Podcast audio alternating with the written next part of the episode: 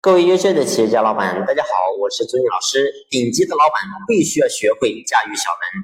过去呢，我和大家分享过一个案例，我说一个女人，如果说一不小心认识一个男的，然后这个男的呢，刚开始的时候非常温柔体贴，非常的好，然后呢，后来他们俩就走在一起，开始成为了男女朋友。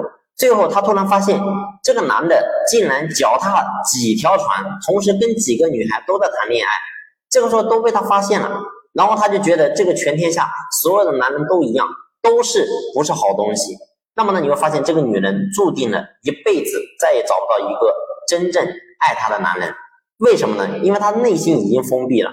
所以我讲这个故事什么意思呢？我说我们作为老板，你会发现你在经营企业的过程当中，你肯定会遇到形形色色、各种各样的人。那其中自然就会有非常优秀的员工。然后呢，非常心地善良的员工，但是对不起，你会发现，同时你也一定能够遇得上一些阴险狡诈的员工，一些格局非常小、心量非常小的一些员工。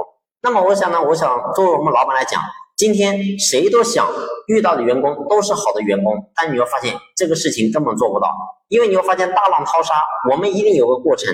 任何来到我们公司的员工，既有好的，也有不好的。所以这个是没有把没有办法改变的现实。那既然我们在这个点没有办法改变，那么我想呢，我作为我们老板来讲，一定要明白这个道理。真正的顶尖的高手，一定不是说去驾驭几个优秀的人才，而是说给你几个普普通通，然后呢，看似是非常不好的员工，然后你照样能够把他驾驭的很好。